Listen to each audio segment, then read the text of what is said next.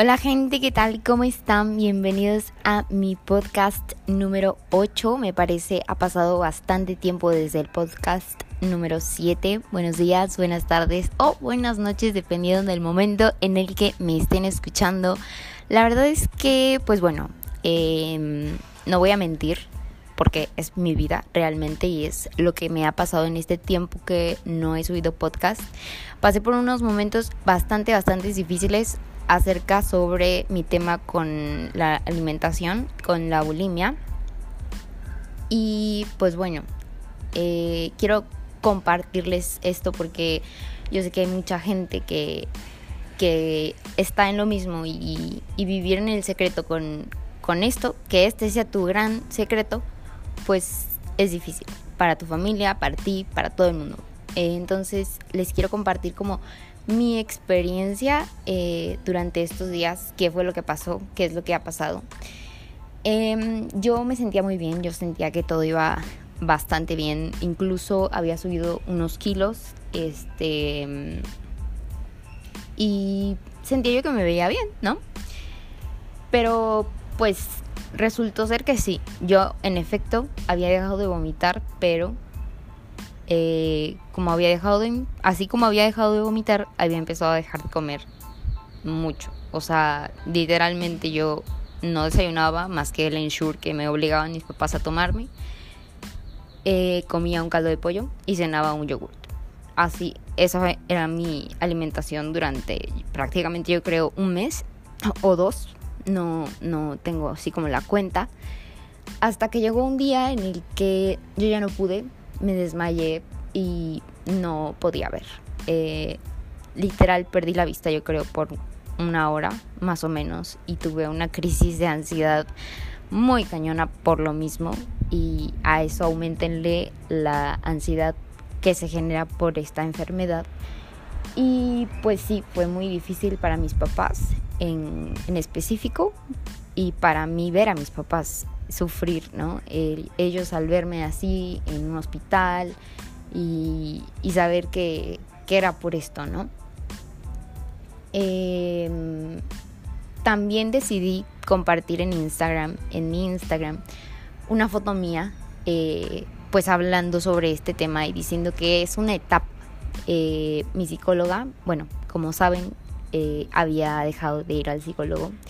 Decidí cambiar de psicólogo como por millonésima vez en la vida y es una psicóloga nueva, es una psicóloga que me había recomendado mi prima, eh, que si me está escuchando te quiero mucho, te quiero y te quiero por muchas razones, pero, pero pues ahora como que mis sentimientos están a flote y, siento mucho. Entonces, pues bueno, gracias por la recomendación. Fui con ella eh, y en la plática me dijo, esto es como una gripa, te puede llegar y tú puedes aceptarla o puedes rechazarla. En tu caso tú la aceptaste y llevas viviendo con gripa tres años más o menos. Y tú sientes que llevas la gripa, o sea, la bulimia, controlando. Hasta que llega un momento en el que te das cuenta que no la controlas, que ella te controla a ti y que ella no tienes mente para otras cosas, que funcionas mecánicamente para la escuela, por lo menos en mi caso, para vivir, convivir con mi familia, con mis amigas, eh, salir X, y llega un momento en el que tienes que decidir. Y la decisión es, ¿me quiero o no me quiero? ¿Quiero vivir o no quiero vivir?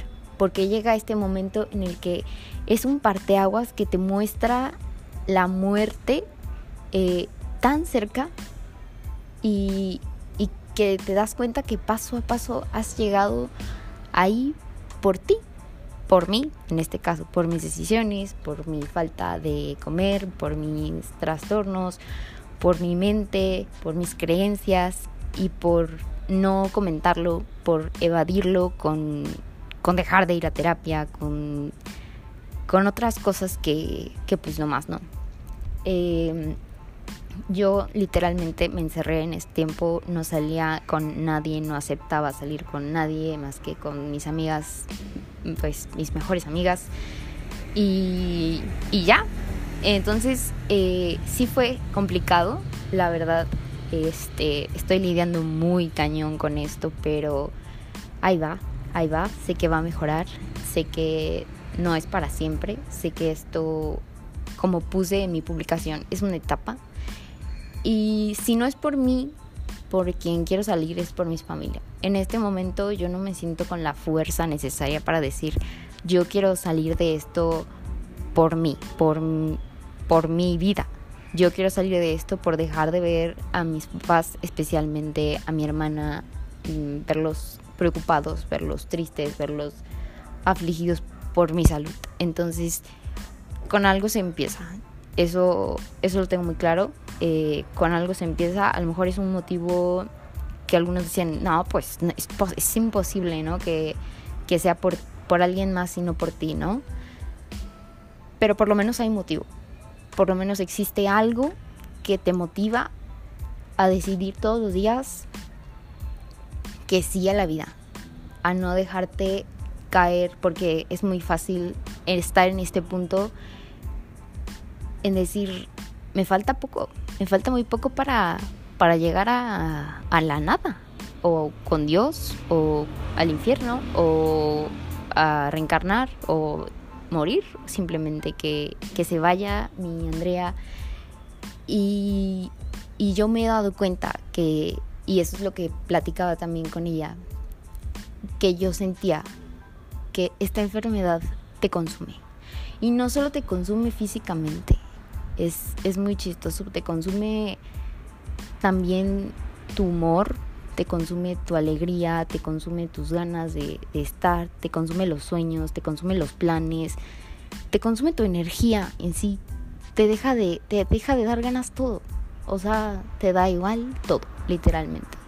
Entonces, hay que tener sueños chiquitos todos los días, todos los días, un sueño chiquito y cumplirlo y sentir la satisfacción de eso, disfrutar la gente que está a tu alrededor porque tristemente o felizmente les comparto que gracias a esta situación que yo tuve, eh, mucha gente me buscó, mucha gente me escribió, mucha gente se preocupó por mí y gente que yo eh, pues ya no tenía contacto, ¿no? O gente que ni siquiera conozco, es que me ha hablado y me ha contado sus experiencias o que me ayudan, que me ofrecen su ayuda. Y esa es, esa es ayuda. Eh, ofrecer ayuda también es ayuda, porque es saber que, que hay alguien más que, que piensa en ti, que no, que no va a dar igual si, si, si tú te mueres por, por no comer realmente. Eh, me, decían mucho que por qué no iba, porque, por qué no buscaba a un nutriólogo o que por qué no me internaba en un centro de salud. Una, internarse en un centro de salud es muy, muy caro y pues no es una posibilidad para mí en este momento. Y la opción de la nutrióloga, eh, pues sí, es, yo podría ir a una nutrióloga y me darían una dieta y fácilmente o prácticamente la, la digo a mis papás, a la gente que me ayuda con lo de mi comida. Y ya, ¿no? Sería muy fácil, me la como. Pero no funciona así porque me da miedo, me da miedo la comida. Y es, es, es chistoso decirlo, pero me da miedo. Entonces, pues bueno, eh, estoy muy agradecida con toda la gente que me escribió para, para ofrecerme su ayuda, para echarme porras y también con la gente que me tiró hate, porque también hubo gente que me tiró hate, que me dijeron así como de, tú solita te enviciaste en eso, no puedo creer que hayas llegado hasta ahí, ya mejor de y muerte. Mm, también, también gracias a ellos porque pues sé que así como existe el mal, existe el bien, pero sé que hay, más bien que mal en, en mi vida. Entonces, eh, pues gracias, gracias por escucharme, gracias por echarme porras y espero tener el próximo podcast eh, de invitado a mi papá. Em, porque últimamente he platicado mucho con él y son pláticas muy interesantes que, que me gustaría compartir y, y bueno, que, él, que lo escuchen también a él porque es muy cool, es un papá cool. Y pues nada, Muchas gracias y nos vemos en el próximo episodio.